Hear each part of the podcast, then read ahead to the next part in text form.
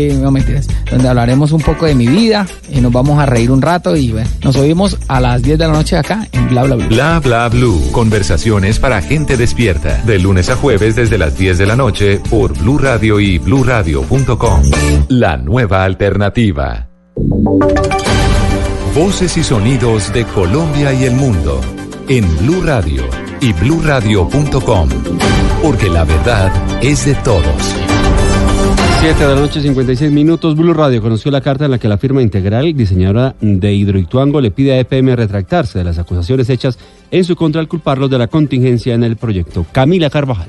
Los diseñadores de Hidroituango, es decir, la firma Integral, hizo su propio estudio de la contingencia en Hidroituango. Le entregaron a EPM dos volúmenes, uno sobre el taponamiento del túnel auxiliar y otro un informe complementario con el que le piden a EPM revisar exactamente qué pasó con la contingencia en la mega obra. En diálogo con Blue Radio, el gerente de EPM, Jorge Londoño de la Cuesta, reconoció que están estudiando este nuevo informe de lo que pasó en Hidroituango. Lo estamos analizando para poder entonces emitir un concepto al respecto. Yo esta semana de parte de todo el equipo nuestro recibo una primera retroalimentación para ver entonces qué camino vamos a seguir. Por el cumplimiento del contrato entre Integral y EPM, este nuevo informe causa raíz se mantiene aún de carácter reservado. En Medellín, Camila Carvajal, Blue Radio. Mucha atención que la Comisión Primera del Senado intenta salvar tres reformas constitucionales que están a punto de hundirse en medio de la discusión de la reforma a la justicia. Sectores políticos protagonizaron un nuevo agarrón. Marcela Puente. La discusión de la reforma a la justicia nuevamente se ha estancado en la creación del Tribunal de Aforados propuesto por el Uribismo, pero sobre el cual aún no hay consenso y ha demorado la votación. En medio de la sesión, el senador Alexander López le reclamó a la ministra del Interior, quien defendió la existencia de un acuerdo para arrancar el debate de la reforma que busca eliminar la conexidad entre el secuestro y el narcotráfico con el delito político. Usted haga acuerdos procedimentales con su gobierno.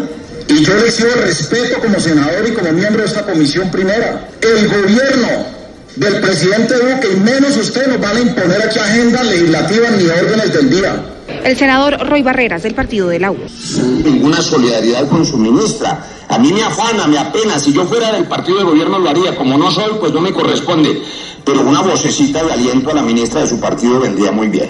La defensa la hizo el senador Germán Barón, quien insistió en que hay un acuerdo de las mayorías. Mañana a las 8 de la mañana se intentará votar en primero de ocho debates y en el límite de tiempo la reforma a la justicia. Marcela Puentes, Blue Radio. Ecopetrol espera la regulación del gobierno para continuar con los proyectos piloto del fracking. Marcela Peña.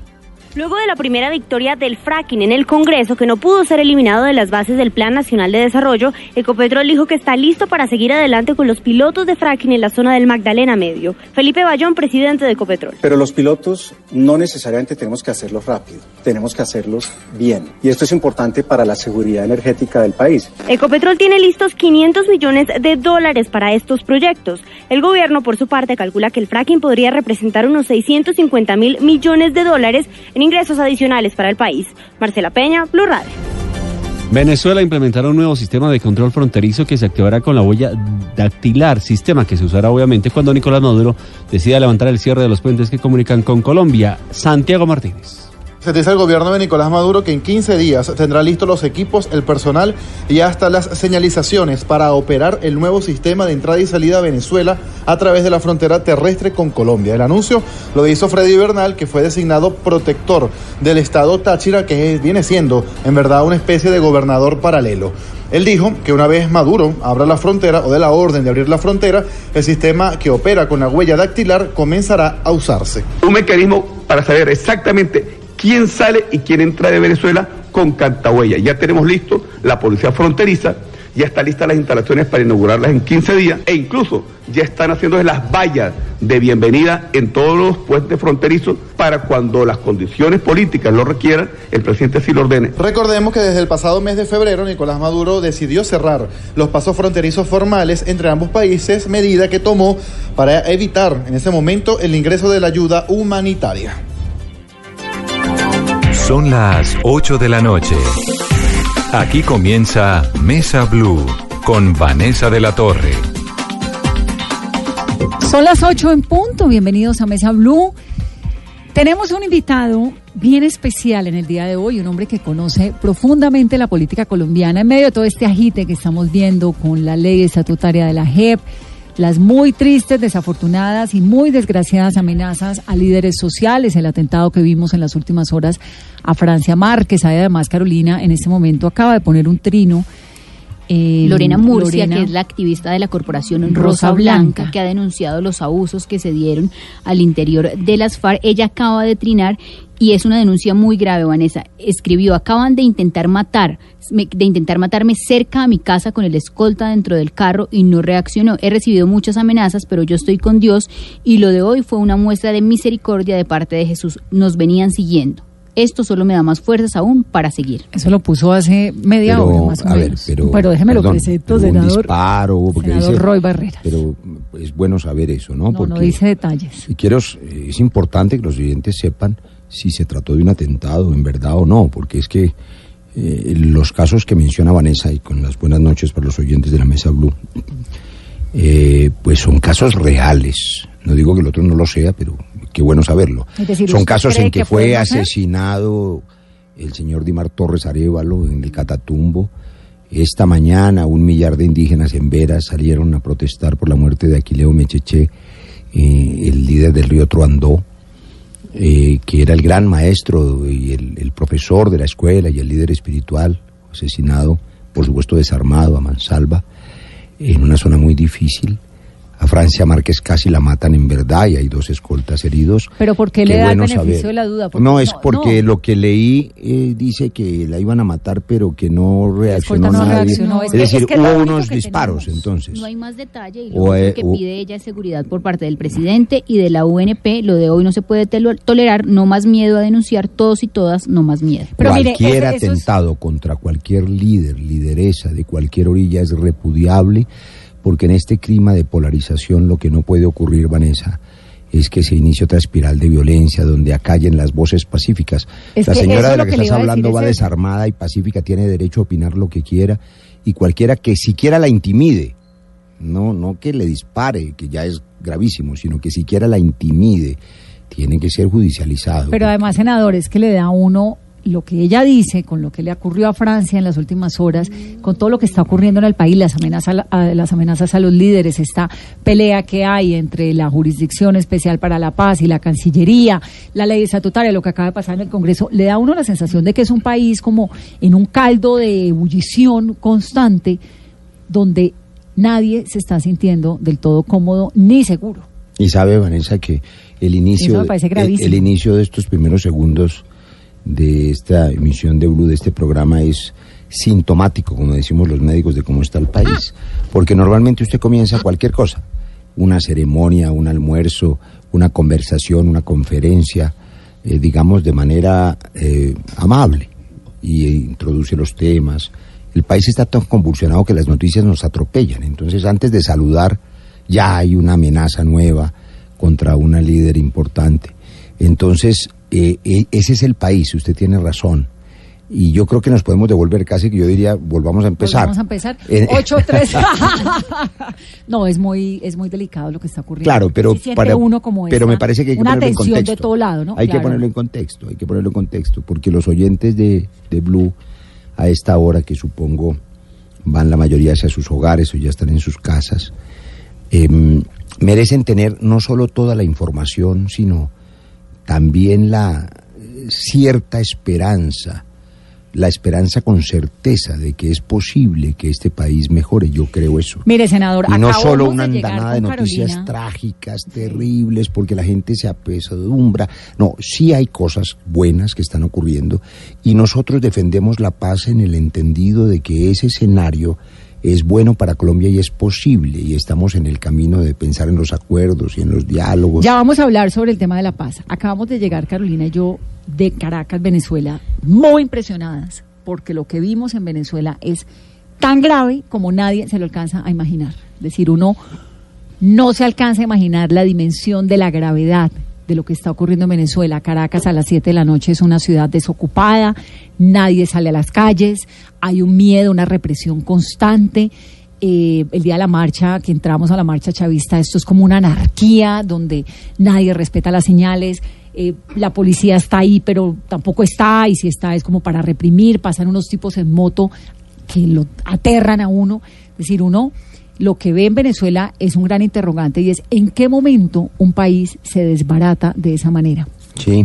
¿De en qué momento? Yo estoy tratando de, de digerirlo y tratar de entenderlo. Primero vi sus reportajes, Vanessa, me pareció que, que el equipo periodístico que fue fue muy valiente, las vi marchar en medio de esas muchedumbres de un lado y del otro. Y yo creo que ese es un periodista, un periodismo en acción que, que corre muchos riesgos para dar la información, se lo quiero agradecer como colombiano. Porque además ese espejo y ese ejemplo que nos muestra es lo que ocurre cuando desaparecen las instituciones, que es lo que pasa en las dictaduras. Y entonces yo lo explico un poco desde el punto de vista médico, desde el punto de vista eh, de la antropología. Yo, yo estoy escribiendo un ensayo que se llama Las fieras que somos. Y, y un poco la manera de explicarlo es que a veces se nos olvida que los seres humanos, eh, para los que tenemos fe, pues tenemos alma, tenemos espíritu, pero también somos animales. Somos una especie, somos mamíferos. Y esa especie animal, como casi todas las fieras, defienden el territorio, las crías, las hembras, a garras y dientes. Son fieras. Pues como en el África, como en la Como selva. La selva, es El la ley de la selva. Y nadie dice que si hay un león joven que mata al león viejo, o que, oígame, esta, este asunto que es real, es cruel. En la naturaleza, los leones jóvenes matan a los cachorros del león Para que no les anterior quiten el liderazgo. para que no les quiten el genoma, el gen de ellos, con ayuda de la madre leona. Y nadie se le ocurre decir, por supuesto, que león es un sicario. Lo que la gente dice es una fiera, ¿no es cierto? Bueno, los seres humanos nos comportamos como fieras cuando no hay Estado de Derecho. Lo que impide que nosotros nos matemos por el territorio, por, por los hijos, por las crías, por la tierra, es el Estado de Derecho, la cultura, la fe, las religiones, el Estado, la Constitución. En los territorios colombianos donde nada de eso funciona, no hay ni Dios ni ley, nos volvemos tan crueles como hemos visto en las masacres, decapitan, juegan fútbol con las cabezas y uno dice, pero ¿por qué son tan crueles? Porque no hay Estado de Derecho. Entonces aparece ese instintivo, esos instintos crueles, que son por supuesto como en los animales absolutamente insensibles al dolor ajeno. ¿Qué pasa en Venezuela para poner un símil? Las dictaduras acaban con las instituciones. Paulatinamente Chávez, luego Maduro acabaron con las cortes, Sí, acabaron como la con el Junta Militar en Argentina, como Eh, todos los y entonces extremos. cuando no hay instituciones, nadie cree en el Estado de Derecho y cada quien se defiende como pueda. En Colombia no estamos afortunadamente en esa circunstancia. Colombia es un Estado social de derecho que ha preservado con todas las dificultades una trayectoria democrática que hay que respetar y defender y celebrar. Pero sí estamos ante un riesgo enorme. En la década de los 30, las élites colombianas políticas empezaron a disputar entre ellas de manera muy agresiva. Después se pusieron de acuerdo, hicieron un pacto, pero en el territorio la gente se siguió matando entre liberales y conservadores y nos costó 300 mil muertos y una década con una dictadura militar de por medio poder parar ese desangre. Ahora las élites colombianas de nuevo dividen el país, lo polarizan. Cuando usted dice élites, ¿a qué se refiere? A los dirigentes políticos de los partidos. Y con mucho a los dirigentes económicos. Entonces ahora no es entre liberales y conservadores, sino alrededor del acuerdo de paz, alrededor de la posición del uribismo radical, digamos, y de, y de la izquierda. Y esa polarización eh, seguramente terminará en algún pacto, pero si es un pacto de las élites políticas, en el territorio la gente se va a seguir matando. Y lo que usted señaló al comienzo de esta entrevista es que están matando a los líderes sociales. Eso es una realidad que entre otras cosas no solo es dolorosa, sino que dispara una nueva espiral de violencia que después quizás sea imposible de controlar porque vienen los odios. ¿Cuál las es la razón por la cual se ha incrementado de esta manera la amenaza o las amenazas a los líderes sociales? Pues yo me temo que hay atentados. muchas razones. La primera de ellas es que en los territorios que fueron dejados por las FARC, cuando dejaron las armas, recordemos que las FARC fueron la guerrilla más grande y antigua de América Latina y controlaban grandes zonas del territorio. Debemos recordar también que el Estado colombiano nunca ha ocupado todo el territorio en los 200 años de historia republicana.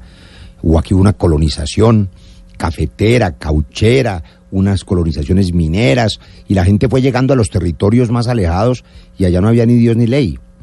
A esos territorios llegaron grupos violentos, como las FARC, y eran los que ponían el dominio y el orden. Cuando las FARC se salen de esos territorios y el Estado no es capaz de llegar, aparecen otros grupos ilegales a imponer el orden, su orden cruel. Y claro, los líderes sociales que ante el acuerdo de paz levantan su voz desarmados y pacíficos para defender el medio ambiente, las quebradas, para que no haya tala de árboles, para defender su tierra, los asesinan esos grupos ilegales Que o además- esos grupos residuales. Perdona que le, le diga algo, pero esta sensación de que las guerrillas de, de antes, bueno, las FARC protegían el medio ambiente, entonces le dicen a uno, No, no, yo no que creo que las son- FARC protegieran el medio ambiente. Yo lo que creo es que imponían un orden. No, decir, pero lo protegían para esconderse. Probablemente, pero Probablemente yo no, para yo no creo que esconderse. protegieran nada. No. Es decir, El, el término no es protección entonces, pero el término es, sí, es que lo cuidaban, más de lo que está, digamos, lo que está ocurriendo ahora, desde que se fueron las FARC, en muchos de los territorios peor. colombianos, es peor de Pero lo que por había una- antes, porque les, les, les, les importaba tener árboles para poderse esconder. pero además por otra razón de fondo. Digamos que ha habido una economía extractiva criminal en la historia de la violencia colombiana. Eh, hay que decir, por supuesto, que las guerrillas fueron protagonistas principalísimas de la crueldad y de la violencia. Sí, pero es que eso Cometieron no- todo tipo de vejámenes porque eso eran una subversión que además se contaminó con el narcotráfico. Y, bueno, y esa subversión y esa amenaza fue la que pudimos desarmar a través de la palabra y del diálogo. Pero al otro lado, había una economía extractivista criminal que venía detrás de los 7, 8 millones de campesinos desplazados, no se nos olvide, 60 mil desaparecidos, 2 mil falsos positivos, muertos, inocentes, enterrados. Y esas personas fueron a dar a los cinturones de miseria. Aquí, en Bogotá, en Medellín, en Cali, desplazados. ¿Y quién venía detrás?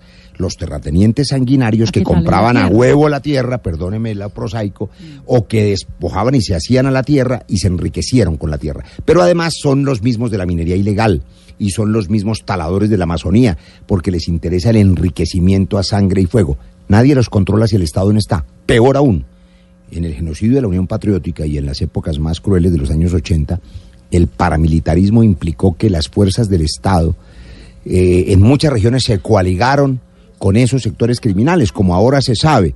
Lo que no puede ocurrir es que repitamos la historia. No puede ocurrir que el ministro de Defensa, cuando matan a Dimas Torres Arevalo, diga que fue un accidente, para después tener que ser desmentido y demostrar que evidentemente fue un crimen. El ministro de la gente dice que la declaración inicial la hizo con base en la información que tenía en ese momento.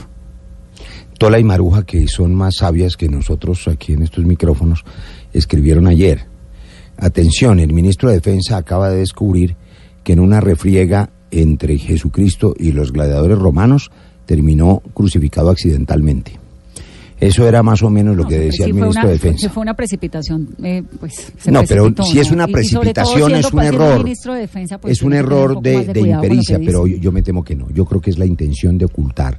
Y eso no está bien, porque si se, tramite la, si se transmite la intención de ocultar, los sectores minoritarios, debo decir, No necesariamente tiene que ser una intención de ocultar. Pero es que ha habido- ser, puede ser. ¿y senador, dónde dejamos los 60 mil démosle el- el- desaparecidos? Beneficio de la duda No, de, es que aquí matan- mire, ¿Sabe ah- qué pasa? Que la, que, que- que la nuestra es una sociedad tal vez eh, muy irresponsable, si puede ser el término repentista, que siempre está buscando explicaciones inmediatas a hechos. Pues esa es una muy dramáticos. explicación que ojalá sea cierta, porque es una explicación benévola. Me quedo con el beneficio de, la parte. duda, ¿no? Pero déjeme decir esto primero, sobre ese asunto, porque en juego hay vidas humanas.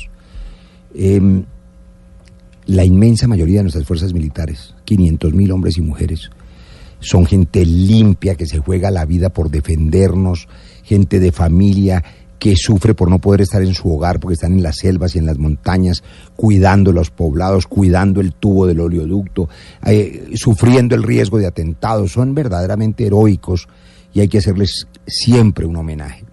Apenas un 1% de ellos están encartados judicialmente, un poco menos, 5 mil, 6 mil personas, 2 mil de ellos ya están en la JEP, Que de- cometieron crímenes en relación con el conflicto. Pero esa minoría, si escucha la voz de un ministro de Defensa o de un gobierno connivente o que dice que eso es accidental o que no importa mucho, pues y que no hay de pronto falsos positivos, sino que estaban cogiendo café, esas cosas que hemos escuchado, esas personas se sienten autorizadas para seguir matando. Yo pregunto hoy, hoy se lo dije al aire a la comunidad de Embera, de, en Río Sucio, no pude desplazarme porque no conseguí helicóptero, que los asesinos de Aquileo Mecheche sepan que no habrá silencio. El pueblo en Vera hoy marchó en silencio porque tenían miedo de hablar. Y tenían miedo de hablar porque no saben si hay complicidades. Mire, pocos municipios del Chocó tan militarizados y llenos de fuerza pública como Río Sucio. Y sin embargo, él, Aquileo, se vino del Truandó porque lo iban a matar. Y se vino a Río Sucio buscando protección porque se estaba lleno de policía y ejército. Y es ahí donde lo asesinan. Entonces, no puede ocurrir que el Estado, un gobierno, ministro de Defensa, llámese como se llame, sea permisivo así sea por omisión con esas circunstancias, porque entonces la gente cree que se puede matar. Se envalentona. Por eso celebro el acto de valor y de coraje del general Villegas, que me acompañó al Catatumbo a pedir perdón a esa comunidad. Eso cambió el paradigma de unas fuerzas institucionales que dicen lamentamos que estas cosas ocurran y no es, por supuesto, una decisión institucional atentar contra los líderes o contra ese bebecito hijo de unos desmovilizados. Ay, no, esa, esa historia. Bueno, es pero terrible. esos son la, la, la- es terrible porque la eso llena- vicepresidenta dijo que lamentaba mucho la muerte de ese bebé de las FARC. No, pero Hombre, además es terrible favor, porque señala a los niños, favor. pero además sabe por qué, porque los disidentes, los disidentes no, los, los, los reinsertados de las FARC que no quieren ser entrar a las disidencias, sino que están tratando de hacer su vida cotidiana en los ETCRs, pues comienzan a recibir unos mensajes muy violentos. Unos Eh, mensajes muy agresivos y muy amenazantes. De usted entregó las armas, pero el Estado no es capaz de garantizarle a Usted ha dado en la clave, Vanessa, eso me de lo que tenemos que examinar para evitar otro de sangre y que entremos en otra espiral de violencia. Usted ha dicho lo que es clave. Imagínese lo que pueden pensar eh, esas 14 mil personas que dejaron las armas después de estar 50 años o 30 años o 25 años con su fusil, haciendo daño, claro, pero dejan las armas. Logramos desarmarlas. Durante cinco décadas se les dio plomo, bala, Y todos los presidentes de Colombia trataron de hacerlo. y nosotros logramos desarmarlas con el liderazgo del presidente Santos y de Humberto de la Calle y de Sergio Garamillo, a quien no termino de reconocerle su tarea. Bueno, esas personas desarmadas, ¿qué tal el mensaje? Usted lo acaba de decir que reciben cuando ven que están matando a sus compañeros desarmados o a sus bebés y que los matan y que nadie los protege.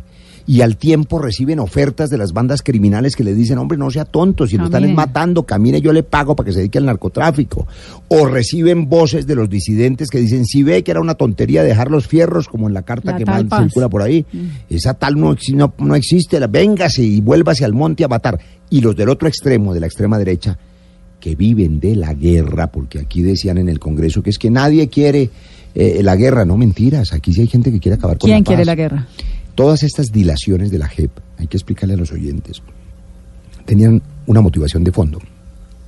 Mientras más se demore en operar la JEP, en hacer justicia, como hizo con el Paisa, que ordenó capturarlo, o en recibir la verdad en favor de las víctimas, como está haciendo. No, el Paisa ordenó capturarlo porque al Paisa le han dado todas las posibilidades Claro. y no ha llegado, y no ordenó ha ido. capturarlo, muy bien, Claro. hizo, hicieron muy bien. Y le han dado Pero todo. Vaya, venga, siéntese, mientras- haga más tiempo y no ha querido. Mientras más se demore la JEP en funcionar, Vanessa, la incertidumbre jurídica es enorme. Las objeciones pro- proponían, por ejemplo, que eh, se le autorizara a la fiscalía para juzgar a todos los 14 mil, no solamente a los máximos responsables, es decir, van por ellos. También estaban proponiendo que el comisionado de paz pudiera él autónomamente, sin pedirle permiso a la JEP, sacar de la lista a los que él quisiera y para que los capturaran al otro día. Esas, esos mensajes y la amenaza de la extradición a los que dejaron las armas genera una inseguridad jurídica tal que dice allá en el terreno, dice, no, pero es que ay, a mí yo dejé las armas y me están extradicionando, ya yo no dejé las armas para que me metieran a la cárcel. Y ese no fue el acuerdo. Después de que me ven desarmado, ahora sí me van a meter a la cárcel. Esos tipos vuelven. Y eso es lo que querían estimular los de la extrema derecha, porque la extrema derecha necesita vender armas. La industria de las armas es más poderosa que la del narcotráfico en el mundo. Y para vender armas se necesitan clientes. Es decir, si no hay guerritas como esta que llaman de baja intensidad, pero que dura 60 años, ¿quién compra las armas?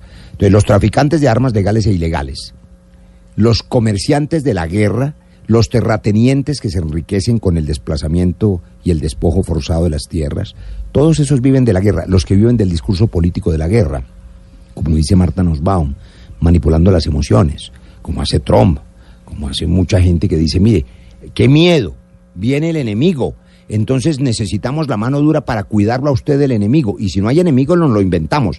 Y si desarmaron al enemigo, que les dolió tanto, entonces volvámoslo a armar, estimulando las disidencias, porque el discurso del miedo y del odio es el que les permite ganar elecciones. Bueno, vamos a ir entrando en materia para que vayamos entendiendo qué fue lo que pasó en el Congreso, cómo avanzó esto de la JEP, pero antes quería preguntarle, porque usted viene de la comisión primera donde estaban hoy hablando de reforma a la justicia y de reforma política. ¿Qué va a pasar con eso? Pues le tengo una noticia que es muy curiosa. Yo acabo de decir en la comisión que a mí me da la impresión que el partido de oposición es el centro democrático y que la líder de la oposición Hombre, es la pero si senadora el partido Valencia. oposición es el partido del gobierno. No, yo creo que es el de la oposición. Porque ¿Pero por qué, senador? eh, explíqueme esto, a ver. Nosotros nos comprometimos y logramos del gobierno el compromiso de apoyar tres reformas muy importantes. La reforma a la justicia, este país no puede seguir con estos niveles de impunidad en la justicia ordinaria, ¿no? Porque la justicia ordinaria tiene 98% de impunidad. La reforma política para limpiar la democracia del sistema clientelista que es corrupto desde la raíz. Yo llevo dos años tratando de defender la lista cerrada, de acabar la compra y venta de votos, esa lista abierta al clientelismo, a la infiltración de la mafia. Esa reforma política es muy importante. Y nada menos que la conexidad entre el delito político y los eh, eh, abusos sexuales de los menores. Son tres reformas muy importantes. Bueno, la semana pasada, cuando habíamos acordado votarla y empezamos a votar, porque ya los tiempos son muy cortos y son cortos porque se perdieron dos meses en las inútiles dilaciones de las objeciones. Oiga, hago un paréntesis ahí. ¿Quién le dijo al presidente Duque lo de objetar los seis puntos de la ley estatutaria de la JEP? ¿Eso fue un consejo de quién? De algún enemigo, porque le empantanó. ¿Había toda su alguna agenda. posibilidad ese domingo cuando el presidente hizo el anuncio? ¿Había alguna posibilidad de que eso avanzara en el Congreso? Yo creo que ellos confiaban en que algún tipo de presión, de mermelada, de toda la que recibimos. Nunca ha habido tanta presión sobre el Congreso. Desde la perspectiva burocrática, política, judicial, amenazas, quitaron visas. Tal vez ellos pensaron que eso iba a permitir que en verdad hicieran trizas la paz. Ese- esas objeciones eran cumplir con la promesa, pero no de los 10 millones de colombianos que eligieron al presidente Iván Duque, sino de los 2 millones que son la minoría del Centro Democrático, o ni siquiera de ellos, sino de esa cúpula radical de extrema derecha que eh, siente que hay que hacer trizas la paz porque viven del discurso de la guerra. Y se equivocaron. Y el presidente Duque les cumplió con esas objeciones, perdió dos meses Mm. en esas dilaciones que ya sabemos, y entonces usted me preguntaba qué pasó con las Con la reformas. reforma política y Pues la- que como se perdió tiempo, ya estamos sobre el límite. Y la semana pasada había que votarlas. El día que llegamos a votar, sorpresa, el Centro Democrático rompió el quórum y se salió del salón, que porque Petro había hecho una propuesta y ellos en protesta se fueron y rompieron el quórum, es decir, le hicieron oposición a su propia ministra. Bueno, A Marta- a yo no entendí, ah, sí, y a la otra ministra A también. Gloria María Borrero. Borrero. Entonces, el día siguiente, dijimos, bueno, salvemos estas votaciones el día siguiente, a las nueve de la mañana, estuvimos muy puntuales, y el senador Macías, que también es del Centro Democrático, citó plenaria a la misma hora y hundió la comisión. Y cuando se da cuenta de otro error involuntario, entonces dice, no, ya no a las nueve, sino a las diez y media, pero ya había hundido la comisión, ya no se podía volver a citar. ¿Usted cómo es su relación con Macías? No, pues yo estoy que lo, que lo, que lo, que lo Que le hago, analizo. que le hago busto. Sí, porque es, es el jefe de la oposición. Y ¿Cómo entonces, evalúa su presidencia? y entonces eh, yo creo que, pues sinceramente, es eh, las mejores analistas son Tola y Maruja de esa presidencia. ¿Pero son amigos? Hola, ¿cómo no, está, no, no, senador? no, no, no, para que vamos a, eh, no solamente no somos amigos, sino que no podríamos serlo, porque eh, opinamos diferente frente a la vida. Pero usted también opina diferente frente a María Fernanda Cabal, Pero por ejemplo. eh, sí, sí, vale. Pero déjeme le contesto la pregunta anterior porque es que María Fernanda Cabal sí es mi loca favorita. Entonces, eh, venga. Pero venga, ¿cómo así? es vallecaucana, ¿no? Se lo digo ese con cariño. pedacito. No, pero espere, le digo lo que pasó. Estoy diciendo que el Centro Democrático es el partido de oposición. Estoy contando que sabotearon una sesión, que al otro día Macías saboteó la siguiente. Y hoy, que nos citamos a las 3 de la tarde un lunes para poder votar este asunto, hicimos un acuerdo de aprobar eso en un paquete de consenso que presentó eh, el senador Germán Barón y que todos acogimos y no meter na- nada extraño para poderlo salvar. Pues llegó Paloma Valencia con una propuesta que no estaba acordada del Tribunal de Aforados y a la hora que me vine llevábamos tres horas y media discutiendo la propuesta de Paloma Valencia y haciendo perder este día en el que tampoco se votó la reforma a la justicia y quedó para mañana.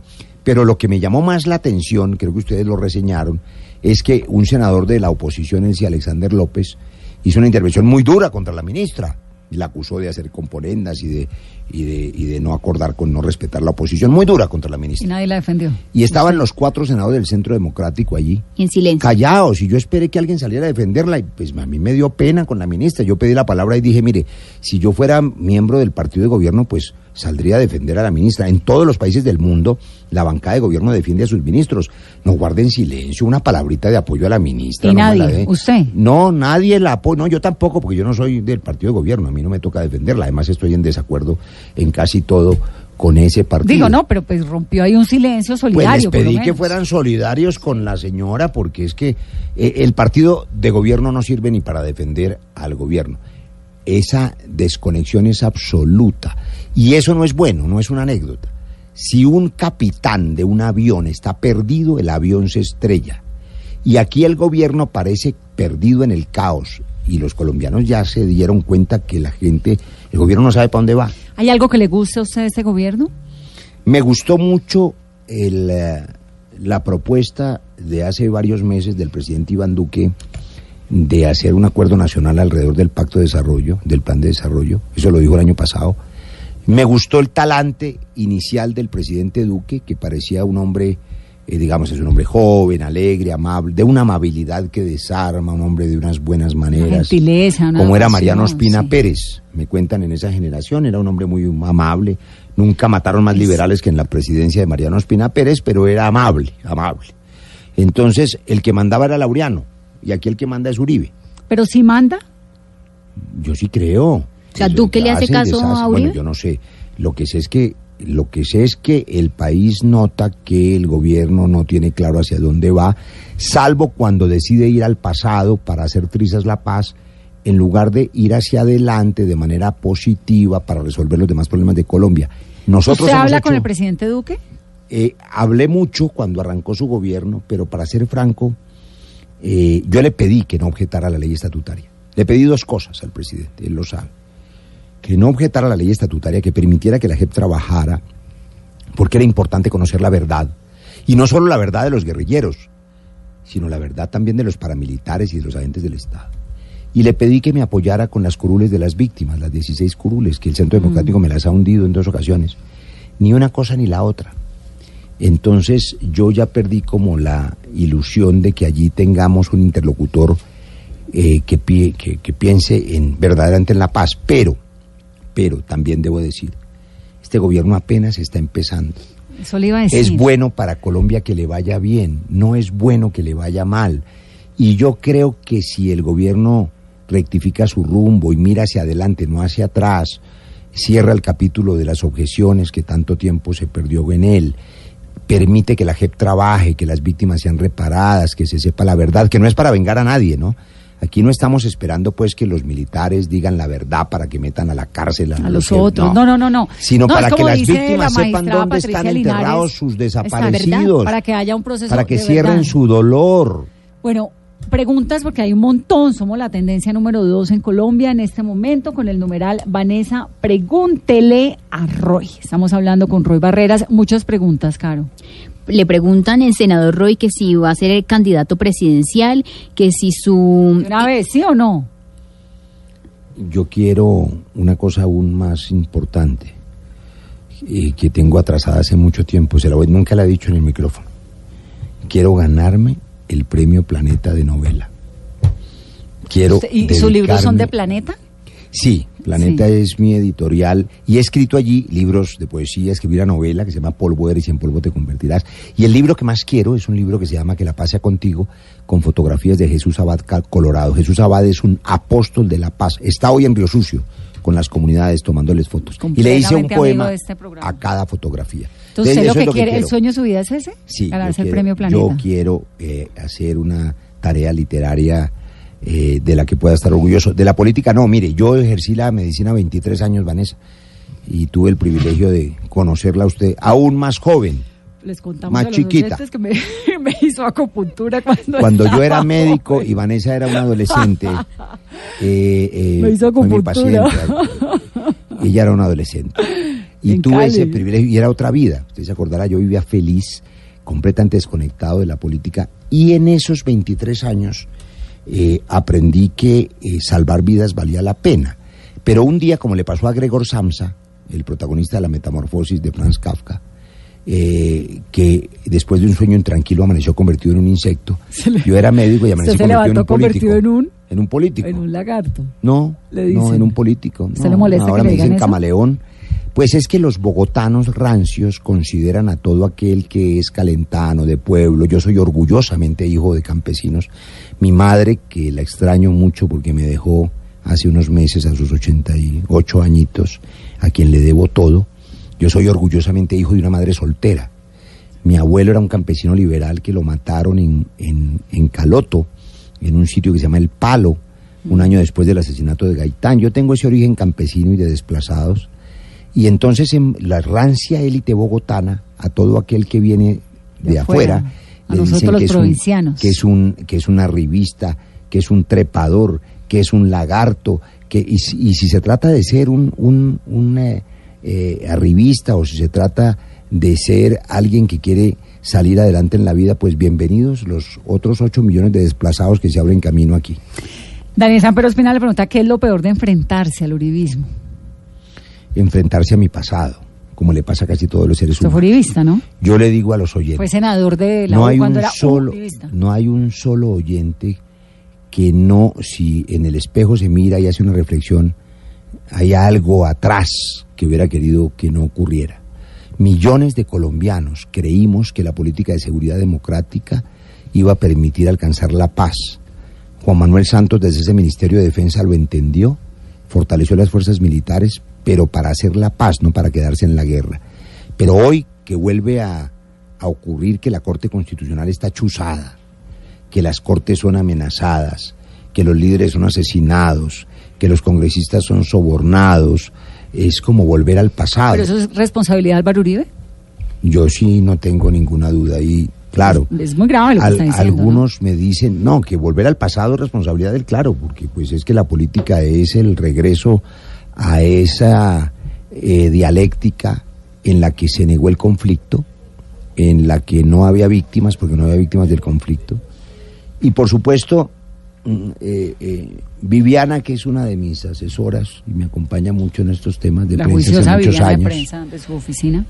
eh, me regaña a la entrada y a la salida, porque entonces ella me dice- Pobrecita, pero es que hace unas caras. me dice, me dice. Se me "Mire, tiene sufriendo a mí que no soy jefe de prensa, imagínese. Usted no diga Viviana. eso, usted no diga eso, porque hay mucha gente que todavía quiere al, al senador Uribe. Y yo, yo tengo el defecto de la franqueza. Yo creí en él como millones de colombianos. Y creo que hizo una tarea muy importante en un momento en que el fracaso del Caguán de Pastrana tenía al país totalmente en el caos. Sí. Era necesario que alguien pusiera orden, porque aquí el pa- medio país está en manos de los paramilitares y medio en manos de la guerrilla. ¿Qué fue lo que pasó? Pero quedarse en la guerra y decir, como dijo hace dos semanas en el Congreso, con escalofrío lo recuerdo, que él prefería que la gente siguiera armada en el monte que echando discursos en el Congreso, esa es una aseveración que yo creo que es un gran error. Pero también quiero decir esto para no contribuir a la polarización, porque estas redes sociales que son una cloaca de odios eh, no hacen sino estimular esas emociones negativas. Colombia merece por lo menos dos cosas. Que intentemos un acuerdo para sacar adelante lo que le sirve a los colombianos, lo que le permite a la gente recuperar su empleo, su seguridad en las calles, sus mejores servicios públicos, su educación. Hay tanto que hacer por Colombia que se desarrolle el campo colombiano, el punto uno del acuerdo. Que hagamos un acuerdo para implementar lo que está pendiente del acuerdo de paz y para resolver los problemas de Colombia. Intentémoslo positivamente. Y la otra cosa que merece Colombia, y lo digo yo, que no tengo nada que ver con este gobierno, es que al gobierno le vaya bien. A mí me parece que no se puede intentar que le vaya mal de todas maneras, ni No, oponerse no, a no, todo. no, no, no, para nada. Es que si le va mal al gobierno, le va mal al país. Es la tentación de la Le oposición. va mal a usted, radical. nos va mal a mí, le va mal a la economía. Si le Mira va lo que está pasando en Venezuela. Si le va mal, pues le va mal, como usted dice, a la economía, Todo el mundo. hay desempleo. Si le va bien, el país mejora. Entonces, si él hace un llamado para que sobre una agenda legislativa social a la gente le vaya mejor, nosotros responderemos positivamente a ese llamado, pero no, no a lo que está haciendo, no, no bajándole el impuesto a la minería, bajándole el impuesto a los juegos de azar, en cambio poniendo a los ciudadanos a pagar la corrupción de Electricaribe del bolsillo de todos los bogotanos y caleños y antioqueños y caldenses que nada tuvieron que ver con eso y Sí, ahora les acuerdo. toca pagarlo. O sea, así no, así no, pero un acuerdo que le sirva a la gente. Mire lo de las pensiones que se aprobó, es que hay tanto que alertarle a la gente, las personas que no les alcanza la pensión, pues tenían derecho a que se la devolvieran. Ahora se las expropiaron y tienen la obligación de que vayan a los fondos para los BEPS sin que ellos quieran o no quieran. Entonces, así no se hacen los acuerdos. Aprobando un plan de desarrollo a la medianoche en siete minutos, 350 Sin que nadie lo lea. A ciegas, sin que nadie leer, Así no, así no es. Una pausa rápidamente, pero antes de la pausa, Caro. Una pregunta. El senador, con el hashtag que tenemos hoy, Vanessa, pregúntele a Roy que si su hijo ya habló con el expresidente Uribe luego de este Uy, trino polémico del fin de semana. Que nos conteste ahora, porque eso le digo, es que es el padrino Sí, señor. del hijo. Creo que el matrimonio, si no me equivoco también. No, ¿Solo el hijo? No me responda. Vamos a comerciales, volvemos, hombre. 8.37, estamos hablando con el senador Roy Barreras, estamos transmitiendo a través de todas nuestras plataformas, en Facebook Live, en Twitter, somos la tendencia número 2 en Colombia, con el numeral Vanessa, pregúntele a Roy. Usted tiene el teléfono ahí en la mano. Yo- yo- yo soy casi con como esa usted. camarita nos miren porque Sí. con el movimiento de la mano usted está mirando el piso, está mirando allá, les va a dar mareo a que las, yo soy a las personas casi como ven. usted la tecnología, afortunadamente un equipo que me ayuda un montón, pero en este momento voy a ponerlo en mi Instagram ahí para que vea. Bueno, entre otras cosas, un saludo a las 600 o 500 personas que están conectadas en directo en este Face Live y, y ojalá Por de algo lado. sirva conocer lo que está pasando. Senador, ¿usted por qué, en qué momento de su vida puso a Álvaro Uribe de padrino de su hijo? Pues le quiero contar. Primero, yo no quise contestar esos trinos del senador Pero los va a contestar esta noche en Mm. Mesa Blue.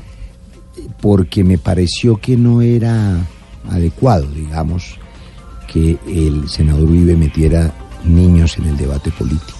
Yo creo que eso no se hace. A mí no me parece bien meter a los niños en un debate.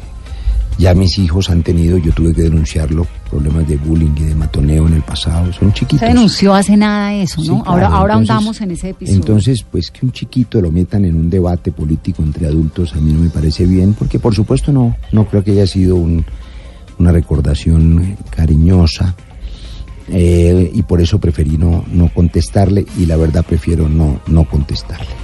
No le conteste, pero cuénteme en qué momento decidió que iba a ser el padrino de bautizo de su hijo. ¿Por qué? Pues era apenas eh, una consecuencia natural de las decisiones que habíamos tomado para intentar fortalecer eso que llamamos la política de seguridad democrática. Eh, la gente no sabe porque no importa mucho. Digamos, la verdad la vida personal no importa y las decisiones de este médico que se llama Roy Barreras pues no importan, todos somos pasajeros, nadie es indispensable. Eh, y si yo desaparezco o si me desaparecen o si me siguen atacando, siempre habrá alguien que defienda la paz. No somos uno, somos siete millones. Dicho eso, solo como para informar y como anécdota le cuento, la gente no sabe que yo no voté por Álvaro Uribe, yo voté por Noemí Sanín. En ese consultorio médico, Vanessa, que usted conoció hace mucho tiempo, un paciente mío, Gustavito Saavedra Barberena, que lo recuerdo mucho, me pidió que yo recibiera a el exgobernador Álvaro Uribe, porque era su amigo. Yo lo recibí con los médicos que trabajaban conmigo y los pacientes. Y él encantó a todo el mundo menos a mí. En esa reunión yo le dije que no votaba por él porque me parecía que su discurso era muy duro. Pero ese era un momento, cuando usted era no médico él. y él era... Claro, es que como yo tenía algún prestigio como médico y él era un candidato que andaba con el 1%, pero saludaba a toda la gente en ese estilo maravilloso como candidato, Uribe es un hombre de una capacidad de trabajo portentosa. Y es quizá el líder más importante, el caudillo más importante que ha tenido el país en las últimas décadas. Una gran capacidad de convencimiento y de trabajo, sin duda. Y entonces eh, encantó a todo el mundo. Yo le dije a él, y él lo sabe que yo no votaba por él, preferí votar por Noemí Sanín. Eh, unos años después, acompañando las listas de lo que era el nuevo liberalismo, del galanismo, donde siempre milité, terminé en el Congreso. Cuando yo llegué al Congreso, él ya era presidente y tenía su política de seguridad democrática en su segundo periodo y era, digamos, eh, la esperanza de los colombianos. Y estaba Juan Manuel Santos, de ministro de Defensa. Y Juan Manuel Santos, recuerdo en una conversación en la escuela de policía en Tuluá, eh, compartió conmigo dos cosas que a mí me, me conmueven mucho. La intención de la paz, que era desde siempre la propuesta de Santos, y la intención de la despenalización de las drogas para acabar con la maldición del narcotráfico, que es un negocio maldito. Entonces, acabar con esas dos cosas, con la guerra de guerrillas y con el narcotráfico, me pareció una maravilla. Y por tanto, yo me quedé en ese gobierno. Y en ese entendimiento, pues había, digamos, unas afinidades. El, el expresidente Uribe ha sido y sigue siendo un hombre profundamente católico. La familia materna de mi hijito también lo era. Y además eran muy- ¿Cuántos años tiene su hijito hoy en día? tiene 10 años ahora. Sea, esto es hace 10 años. Pues claro, acababa de nacer.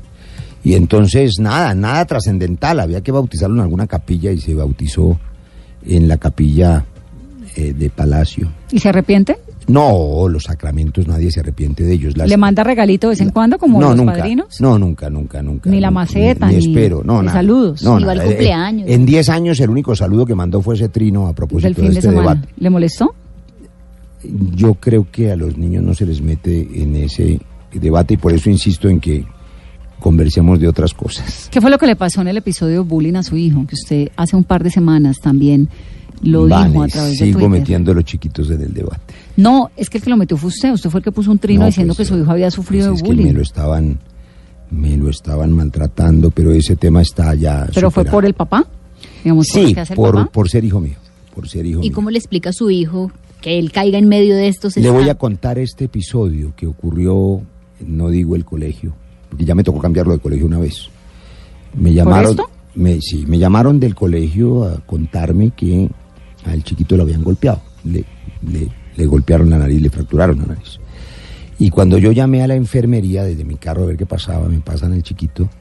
Y claro, la, la- la reacción del padre, imagínense ustedes, ¿y qué te pasó? ¿Y, y- y por qué no? Que es que me cogieron entre tres y me, me daban patadas en el piso. Y le dije, ¿y por qué te dejaste? Yo hice esa pregunta. Y entonces él me dijo en el teléfono, papá, porque es que tú me dijiste que, que no se podía la violencia sino hablar. Y yo les hablaba y les hablaba y ellos me pegaban y Ay, me pegaban. no, qué horror. Bueno, usted me está con- preguntando, yo le estoy contando y por eso no quiero hablar de esos temas que son tan personales. Durísimo. Es que la vida, Ese es el la vida. bullying, de cómo por ser hijo de alguien el odio se traslada a los chiquitos. Y eso no es bueno, pero bueno, a ver, eso no es nada, ¿no es cierto? Eso no es nada comparado con lo que estábamos diciendo hace un rato. Es que a un bebé de siete meses aquí lo asesinaron porque Sí. el hijo no es desmovilizado. Que la- que- Entonces, que sacar el odio de la sociedad, el mensaje que yo quisiera transmitir de corazón a todos, a todos los que nos escuchan, los que nos quieren, los que nos odian, los que no nos quieren, los que están en desacuerdo, no nos odiemos. Y en todo caso, digamos que no se vale matar y que no se vale hacer daño.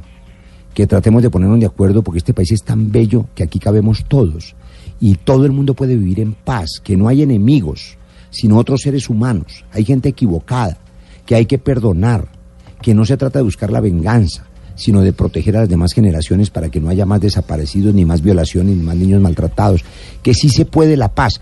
Nosotros dialogamos con los guerrilleros de las FARC, unos señores que yo no he visto nunca en la vida y cuya única eh, referencia eran los crímenes más atroces. Yo no tengo ninguna duda de que cometieron todas las atrocidades del mundo, pero de eso se trataba, de que dejaran las armas. Yo intenté en La Habana, por delegación del presidente Santos, en sus últimos días de gobierno, un cese bilateral con el ELN. Que si el ELN es cruel, claro que es cruel y fanático y responsable y culpable de ese atentado que mató a esos muchachos policías. ¿Usted cree que con el ELN todavía debería haber algún Pero tipo de puerta de con comunicación? cualquier actor violento. Las violencias solo se apagan a través de la palabra. Los seres humanos, Vanessa, somos humanos porque tenemos la palabra. La palabra nos permite nombrar las cosas, ponerles nombre y nos permite expresar las emociones y preguntar y responder y conocer. Cuando usted cierra el diálogo, lo que queda es la fiera de la que hablábamos antes. Si no hay palabra, lo que queda es el golpe, la bala, el, el- el poder brutal de la fuerza. Entonces hay que rescatar la palabra. En todo, la violencia intrafamiliar, mire, esta violencia de la, de la guerra que esperamos no vuelva y que defendemos la paz para no volver a ella, nos hace olvidar que hay otras violencias. La violencia intrafamiliar en los hogares golpean a las mujeres y golpean a los niños. Y esas violencias intrafamiliares se tienen que resolver a través de la palabra, a través de la educación, a través de la cultura y no solamente a No, través de, hacer un de la cambio, un persecución. cambio en el chip de la sociedad colombiana muy, Pero muy hay que hacerlo, hay que hacerlo. Senador, ¿cómo ha visto el papel del expresidente Juan Manuel Santos como expresidente? Pues ideal. Yo creo que solamente ha habido dos expresidentes aquí que entendieron ese papel, que fueron el expresidente Belisario Betancourt eh, y el expresidente Santos. Pero, por ejemplo, ahorita que estamos en todo esto de la JEP, todo lo que ocurrió en el Senado, etcétera, ¿Santos se metía? No, pero a mí me emocionó mucho verlo como la el, el, el pop star de la Feria del Libro, ver que la gente lo aclamaba, que decía paz, paz, santos, santos, que se le reconoce su tarea, con todos los errores que se cometieron, por supuesto.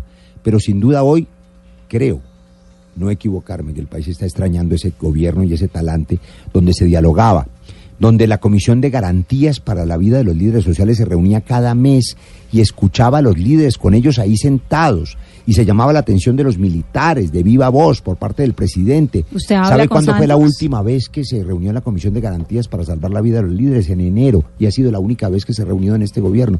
Yo sí creo que hay una diferencia de talante. Un gobierno que respetaba las minorías, que respetaba la comunidad LGTBI, que respetaba las religiones, que respetaba a las comunidades indígenas. Yo creo que hay un talante democrático que respeta vida, paz, derechos y libertades que el país extraña y que esperamos regrese a Colombia. Sí, hablo con él con mucha frecuencia, cuando está aquí casi todos los días. ¿De qué hablan? ¿De política? Hablamos de política, hablamos de, de- de cómo va la paz. Él no se mete para nada en el asunto político electoral, pero debo contarle que sí está muy pendiente de, de la paz. ¿De la JEP? Está pendiente de la palomita, de la palomita que dibuja Matador. El senador Roy se la quitó ya de la solapa. No, imagínense que todavía me la quitan en, en- en- en los amigos cuando me las pongo. Soy el último que usa palomitas, mandé a hacer unas, pero el presidente Santos está muy pendiente de que, de que la paz no fracase. ¿Y Vargas Lleras? Sabe que yo llevaba mucho tiempo sin hablar con él, porque pues, bueno, para nadie es un secreto que no somos amigos, eh, cosa que no es ni virtud ni defecto, sino que es muy difícil, porque tenemos historias distintas. Él, él es un hombre muy formado, un, estadista serio, eh, es hijo de un expres, nieto de un expresidente, yo soy nieto de un campesino, pues eh, ser amigos así es muy difícil. Pero eh, volvimos a hablar hace poco, a raíz de la defensa de la JEP, y quiero hacerle un reconocimiento público, tanto a él como a su partido Cambio Radical, al presidente César Gaviria y al Partido Liberal, a Aurelio Iragorri, que nos acompañó, a cinco compañeros míos, Germán Hoyos, Roosevelt, Ritter, compañeros que estuvieron con nosotros, Armando Benedetti, en la defensa de la paz en esta tarea de las semanas anteriores. Gracias a ellos y a toda la bancada alternativa, los verdes, el polo, los decentes, eh, eh, los indígenas, logramos que las objeciones que le hacían daño a la JEP fueran negadas, como deberá reconocer la Corte Constitucional. Ah, entonces eso fue el- todos los pesos pesados de la política ahí metidos empujando. Y hubo conclave antes de... Sí, hubo muchas reuniones. Pesos pesados, sí, yo le acepto el calificado, el calificativo porque tengo 8 kilos de más. Y entonces estoy de ¿Y peso cuántos pesado. pelos de menos? Porque lo Y veo. pelos- y pelos Cambio de- de look y todo. Con cambio de look. Sí, sabe que cuando presentaron las objeciones decidí quitarme la cabeza para, ¿Por qué? no sé, para tener la mente más despejada en este debate. Senador, usted estaba hablando de que hace falta, que, se- que extraña el talante democrático, de diálogo cercano del expresidente Santos. ¿Debería el presidente Duque hacer ya un remesón del gabinete, iniciando por la ministra del Interior, la ministra de Justicia? Porque si uno se pone a ver los resultados en el Congreso, o sea, dejan mucho de qué hablar. Pues es que como, como a las pobres ministras les va tan mal y la oposición les casca tan duro y no tienen quien las defienda porque el partido de gobierno es el partido de la oposición, el Centro Democrático deja abandonado a ese gobierno, como pasó hoy, que nadie salió a defender a la, a la pobre ministra, pues yo no me voy a sumar a ese, a ese coro que las maltrata. Yo creo que el país sabe que no hay gobierno y que esto está al garete, eh, pero que apenas está empezando y que puede recomponerse, ¿no es cierto? Que puede- creo que no hay secretario general de presidencia, por ejemplo, eh, nadie sabe qué pasa allá adentro. Entonces, eh, ojalá haya Pues no, gobierno, literal, porque hemos ¿no? estado más... Está encargada María Paula María Correa. Paula Correa, eso, que tal no vez se vaya a quedar. general. María Paula ha sido muy ágil y ha ido muy bien Entonces- ahí. Creo que ha sido de las pocas funcionarias que le ha ido bien. No sé, lleva ocho días. No y sé ella, no, eh, pues bien como secretaria privada del presidente. Ah, sí, Muy sí, seguramente se va a quedar en la. pero pero es que hemos General. estado más preocupados o, o los colombianos hemos visto que a veces hay más preocupación por por Guaidó y por eh, lo que pasa en Venezuela y lo que pasa. Yo vi un, un- un trino de la ministra de trabajo Alicia Arango que me pareció muy curioso el día del trabajo dijo, saludo de manera solidaria a los trabajadores venezolanos. Y dije, no, por Dios, ¿por qué no vienen a gobernar Pero aquí un no, poquito pero al eso, Catatumbo, no, pero a eso es un discurso. Ese es no, un no, discurso pero eso es un tener el discursito. enemigo. Me da pena porque eso es, no, me da pena, pero el hecho de que le pare, pues es lo mismo a los periodistas. Ay, pero usted por qué se va para Venezuela? Porque también voy No, a no, Chocó, no, porque no, no, también no, voy al. Pacífico, porque No, también no, no, hago. no, no. Ah, lo es uno no ta- quita lo es otro. usted también va al Chocó y usted va al. Pacífico. Pero aquí están concentrados en eso, pero ¿sabe por qué? Lo Porque uno no quita lo otro. Hay una intencionalidad en ese asunto y es que como aquí hay desgobierno, se trata de que los colombianos sientan que hay un enemigo. Entonces Maduro es el enemigo perfecto porque es un dictador que acaba No, porque país. es que lo que está y ocurriendo en las Venezuela FARC nos afecta y las también. disidencias son otro enemigo perfecto. Claro, pero porque Venezuela Colombia- recibió cuatro millones de colombianos en su y época los recibió gloriosa. generosamente. Claro. Pero aquí, Vanessa, poner a Colombia de teatro de guerra es un riesgo enorme. Eso no se hace. Es decir, eh, nosotros levantamos nuestra voz clamando porque vuelva la democracia de manera pacífica, como ha hecho, por ejemplo, España, pero poner a Colombia en el riesgo de una confrontación militar cuando no tenemos ni siquiera fuerza aérea para combatir la fuerza aérea venezolana y con un loco como Maduro que es capaz de reaccionar si está desesperado, eso, eso no, no me parece lo más adecuado. Hay muchas cosas que no, que no creo que deberían estar ocupando la prioridad del gobierno cuando aquí hay personas que están muriendo, los líderes sociales, personas que necesitan empleo en una situación económica difícil donde por primera vez en estos últimos seis años está empezando a crecer el desempleo. Claro, el DANE le echa la culpa a los venezolanos, pero eso tiene sus dudas. Aquí hay personas No debería ser culpa de los venezolanos porque según el DANE somos como cuatro millones menos de los que pensábamos que eran, ¿no? ¿Se acuerda del claro. último censo? Claro. Y hay un millón 260 260 mil colom- venezolanos, pues si pensamos que eran más, ahí caben. Al contrario, hay que presenté un proyecto de ley contra la patridia porque hay miles de bebés que han nacido en Colombia, hijos de esas personas desplazadas por el hambre y la violencia. Y ahí migración, hace- hay migración está haciendo un buen trabajo, un trabajo pues pucha, es- extenuante, pero, pero, los pero reciben, una los voz autorizada del acompañan. gobierno que es nada menos que el embajador en la OEA. De eso quería preguntarle. Alejandro Ordóñez Eso dijo fue que muy- los eso fue desplazados muy- eran espías No, no, no, no, comunistas. no, pero eso sí es una Igual Debería ideología de renunciar el embajador. de una de una desafortunada esa declaración. Pero esa es como la posición de... Yo acuerdo que José Obdulio dijo una vez que aquí no había desplazados, sino migrantes internos. Mm. Entonces, pues esa es Y una no pasó posición nada. política del Centro Lo que pasa es que él es el, sen- el, el embajador, ¿no? Y el canciller lo desautorizó. El canciller lo último que dijo, que lo dijo hoy, es que tiene que retractarse. Y si no se retracta, Ah, dijo eso. Sí. sí, señor. Hoy lo dijo el canciller. tiene cosa. que retractarse. Sabe que Carlos Holmes Trujillo es un... Bueno, ha Vaya sido, no sé como ahora, nosotros. pero ha sido un hombre de muy buenas maneras y ha sido un demócrata. Yo espero de él, eh, digamos, que equilibre un poco. Y de Iván Duque, me de Iván Duque, es que el Iván Duque que la gente conoció era un hombre de talante democrático. Era un hombre tranquilo. Iván Duque tiene una ventaja frente a muchos de sus miembros fanáticos del Centro Democrático. Es un hombre que no le hizo a Colombia nunca ningún mal. Yo creo que es un hombre de manos limpias. Yo creo que jamás estuvo presidente. involucrado el presidente Duque. Sí. Y tiene toda la oportunidad y la juventud para reenrutar a Colombia hacia un destino donde gobierne para todos. Pero es que lo que está ocurriendo aquí, Vanessa, es O sea, que ¿qué está hay- pasando? Porque que él no ha hay podido un partido liderar. de gobierno y un gobierno de partido. Es decir, pusieron a Iván Duque a gobernar para los sectores radicales furibistas y no para todos los colombianos. Ni siquiera gobierna para los 10 millones que le votaron, sino para los 2 millones del Centro Democrático. Y mucho menos para los 47 millones de colombianos. Si él fuese el presidente de todos, para todos, yo estoy seguro que puede pasar a la historia como el hombre que pasó la página del conflicto, hizo la paz completa, que nos permita que se implemente el acuerdo. Mire, el acuerdo no es para cumplirle a las FARC. No, el También para- para cumplirle a 7 millones de campesinos y para cumplirle a los colombianos con la no repetición de la violencia. Y eso es algo que hay que hacer.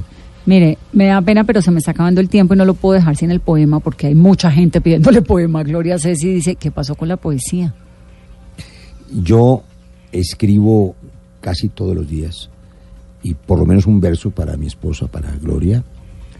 Porque ¿Será Gloria la que escribió por Twitter? es mi- Gloria Ceci 9, ¿no? No, no, no, no, no, no. Pero le cuento una anécdota que en estos días muy amablemente la gente, eh, digamos, eh, solidaria con mi defensa de la paz, una de esas me leyó mi señora a la medianoche y me dijo, pero ¿qué tal esta tuitera? Que Tan- dice... tan a- a atrevida, mí- coqueta. sí, a mí este, a mí este Roy no me caía bien, pero después de la defensa de la paz, no solamente soy capaz de leerme sus poemas, sino de salir con él. Y entonces mi esposa me dijo, ¿qué tal esta atrevida? Senador, pero le salió muy bien todo lo que articuló en torno a la ley estatutaria y en torno a la JEP, porque en este país falta gente con coherencia, ¿no? Convicciones y coherencia. Y sí, usted ha cambiado de partido un montón de veces. Eso no es estado- cierto, Vanessa. Pues estuvo galanista, luego estuvo No, en, el, en la U no, en la U santista. No, no, no, eso no es cambiar de O la U cambió. Vea, no. A ver, yo, ya que usted toca ese tema que tampoco es importante, yo le dije a María Isabel Rueda que escribió ayer y antier pensando con el deseo. ¿Qué estará pensando María Isabel? Dije yo, ¿qué estará pensando con el deseo? Dijo, ¿y qué sería del debate de la JEP si a Roy lo hubieran castigado por doble militancia? Yo le dije, pues seguramente hubieras soñado con que yo no defendiera la paz, pero ¿por qué no le preguntas a Uribe que sí se ha cambiado un montón de veces? Yo me cambié una vez y obligado. Desde mi juventud. ¿Que fue de cuál a cuál? En la universidad, mi generación, anterior por supuesto a la tuya, el ícono de mi generación fue Luis Carlos Galán. Entonces se cambió de- del galanismo a la U. Mataron a Galán y los herederos, los sobrevivientes del nuevo liberalismo, eh, liderados por en su momento por Augusto Galán Sarmiento y por Alfonso Valdivieso, y fundamos Cambio Radical. Vargas no estaba en eso. Y yo me quedé siempre en Cambio Radical. Llegué al Congreso después de 23 años de ejercer la medicina en una lista de Cambio Radical, que era mi partido, el, el galanismo. Entonces fue el Y Vargas Lleras era el dueño del partido y me echó de cambio radical y me pasé a la U. Es la única vez que me he cambiado y obligado. Eh, todo pero cambiarse no está mal, ¿no? Vargas se cambió, Vargas era liberal samperista, eh, después se hizo uribista, después, en fin, y Uribe se ha cambiado un montón. de- Uribe era samperista, liberal. No se les olvide eso. Peñalosa se ha cambiado un montón de veces. Es decir, Churchill se cambió de partido, dijo que era mejor cambiar de partido y no de Dejemos ideas. a Churchill quieto, no sé No, por qué a todo el mundo le da por meterse con Churchill. Pues porque se cambió de partido. Yo estoy diciendo es que eso no es un defecto, pero yo no he hecho esa travesía sino una vez. Pero le quiero decir, también voy aquí, que no nos oigan sino los oyentes de Blue. Yo espero que mi partido, el partido de la U, el partido de la paz, el partido Juan Manuel Santos, el que construyó esta paz, eh, nos acompañe en la defensa de la paz y no vuelva a ocurrir que sus votos nos hagan falta. ¿Y lo están haciendo? Y si la U, en algunos de sus miembros, no entiende que su legado histórico es la defensa de esta paz, pues yo creo que eh, hay que repensar. O, o esos miembros del partido de la U preferirán la mermelada, la burocracia a defender la paz. O preferirán ser partido de gobierno. Es que esa fue la gran discusión que tuvimos. Ellos se declararon de gobierno, yo me declaré independiente y no estuve de acuerdo con hacer parte de un gobierno del Centro Democrático que había sido el gran contradictor de la paz y lo sigue siendo. Es que eso era completamente incoherente. O sea, la U hace la paz, acompaña al premio Nobel Juan Manuel Santos y al otro día, sin hacer ningún acuerdo que permitiera proteger la paz, se declararon de gobierno. Eso, eso era completamente incoherente. A mí me sigue pareciendo incoherente. ¿Hay mermelada en el Congreso? Dijo el, el presidente de mi partido, Luis Lagorri, que había melaza por toneladas.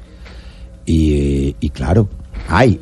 El error, además, es que eh, lo niegan y en esa negación echaron por tierra la gobernanza. Me- me- ¿Mermeladas que reparten qué? Digamos, ¿qué están ofreciendo en estos días? En ¿O qué le todos- ofrecieron a sus compañeros En que se todos salieron? los gobiernos del mundo democrático, en las tiranías no se necesita eso, en las dictaduras. En el gobierno que se va a conformar en España, en Alemania, en todas partes. Pero se llaman acuerdos, no Hay representación que se llama gobernanza, gobernabilidad. Aquí, de manera hipócrita, dijeron que eso no iba a ocurrir porque eso era mermelada. Error político craso que le costó al presidente perder las mayorías. Hoy el gobierno de Iván Duque no tiene mayorías en el Congreso. Y su partido, el Centro Democrático, es un partido minoritario que no tiene mayorías ni para hacer quórum. Eso no le ha ocurrido a ningún presidente en la historia y menos en el primer año. Error craso. Pero en cambio, sí, por la puerta de atrás, entonces le dan prebendas a la gente para que se cambie o se tuerza o vote con el gobierno sin convicción. Para cualquier senador, déjeme decirles esto, lo fácil, si no tuviera convicciones, es arrodillarse frente a un gobierno de manera abyecta y ofrecer lo que le den y calladito votar las objeciones o lo que sea. Lo que vale la pena, y por eso honro el comportamiento del Partido Liberal de Cambio Radical, de los compañeros de la U que nos, nos siguieron en esta tarea, lo que verdaderamente honra el trabajo político es pararse firme por convicción contra viento y marea y aún contra un gobierno nuevo y ser capaz inclusive de derrotarlo. Y usted lo hizo y fue artífice sin duda de este proceso de que la ley estatutaria de la esté en este momento en la Corte Constitucional, coherente con lo que hizo en su último tiempo en el gobierno de Juan Manuel. Santos, firmó ese acuerdo de paz. Así que me da mucho gusto tenerlo aquí, senador Barreras. Vanessa, muchas gracias. ¿Ya pasaron estos 15 minutos? Ya llevamos como una hora, un minuto. Mire, Flavia ahí ya se sentó. Oiga, tenemos, Flavia. eh, le tengo que contarle. Usted me tiene que contar cómo es que se llama su programa, Flavia. Agenda en Tacones, ahora a las 9 de la noche. No, ese me parece. No, pero mejor. le voy a contar algo que le va a gustar venga, más. ser- venga de invitado a nuestro programa, ¿se le mide? Me le, me le mido porque además, eh, teniendo en cuenta su agenda, Ah, entonces de una. Y me le mido. Ahora apenas salga lo vamos a cuadrar para que venga Agenda en Tacones. Y ahí hay que prepararse para estar contra la pared. pero además mire, le voy a contar una cosa que le va a pero mire, encantar. Flavia, todo eso que dice. Es en tacones, se le mide, hay que estar contra la pared. Eso, eso resulta más emocionante que la política. Es el- Mucho más. es- o sea, esto es, Vanessa, es el Tánatos y el Eros. ¿no? Exactamente. Y mira lo que vamos a Tánatos y hacer. Eros se juntan. Y les voy a contar lo que vamos a hacer. El lunes de la semana entrante, a esta hora, tenemos, es que no va a ser un debate, sino una conversación con ocho candidatos a la alcaldía de Bogotá. Hay todos esos. Bueno, ay, pero ¿por qué les meten la mala vibra yo haciéndole publicidad en la, conversa- al conversación? La No, no, no, chévere, es que no sabía que eran Hay ocho, hay un montón. Vamos a tener una conversación amplia con los candidatos y como el programa de 8 a 9 mesa es el mío y el de 9 a 10 es el de Flavia, vamos a hacer mesa blue en taconada. Flavia, Carolina y yo le vamos a hacer una entrevista, multi-entrevista a los candidatos a la alcaldía Vamos de a preguntar cuál es la arma de seducción de cada uno de ellos, parte del cuerpo que no Bueno, les gusta. pues también le vamos a preguntar cómo- esa pregunta. si prefieren el metro por la ¿Cuál es, séptima cuál o es no. la parte, lo- cuál es la, la parte de su cuerpo que usted a usted no le gusta? Bueno, a mí no me gusta casi nada de mi cuerpo. Pero hay una parte en especial, hay gente, por ejemplo, que siente mucha pena de los, pe- de los pies. Hay gente que siente pena de No, la, a mí de la. Flavia, por nariz. favor, A, a- compórtese. a mí no me da pena de nada de eso, pero no que no es que me guste. Entre otras cosas por una convicción que ¿Cuál? resulta aburrida. Yo creo que el cuerpo es apenas un vehículo en el que viajamos y desencarnamos y trascendemos. Y también sentimos. El cuerpo es una fuente de placer. mucho. Sí, es una fuente de placer que hay que defender. Hay mucho hipócrita, ¿no? Que dice Sí. que el placer es pecaminoso. No, yo lo, yo lo defiendo, pero sabe que a propósito de estos temas, yo hice un comentario aquí y no me puedo ir sin ser justo. ¿Cuál? Dije que María Fernanda Cabal era mi loca favorita. ¿Y ahora tiene otra? ¿Verdad? No. Y lo dije con cariño, ella es vallecaucana, conozco su familia. Y Es, que es regia, estuvo aquí en este programa Porque y nos usted me morimos de hizo la caer en cuenta de una cosa, me dijo que si hubiera amigo de Macías, pues no. Pero con Cabal, que opinamos distinto en todo y que lo que dice, yo he dicho que María Fernanda Cabal hace milagros porque resucitó a la Unión Soviética. Senador Barreras, entonces un gusto tenerlo. Senador, entonces vamos a cuadrar la agenda para tenerlo contra la pared. Manuela Cardona y yo lo vamos a aplastar. Manuela, por Dios. Aquí todo es insinuante, hasta los nombres. Nueve y cuatro minutos de la noche. Vienen voces y sonidos rápidamente con el gran Oscar y luego Flavia con su agenda en tacones y el otro lunes. Pero no, Flavia, pero tiene que comportarse. O sea, no va a poder, no, pues, no puede coger a los candidatos a la alcaldía de Bogotá a preguntarle esas preguntas cosas. aquí para ellos. ¿no? A, lo- a los candidatos Suave, les vas a preguntar suave. cosas íntimas a los candidatos. Uno No. también quiere saber de la vida personal de la gente. Nueve y cuatro. Te van a decir mentiras. Nueve. Estoy segura que sí, pero yo los pido.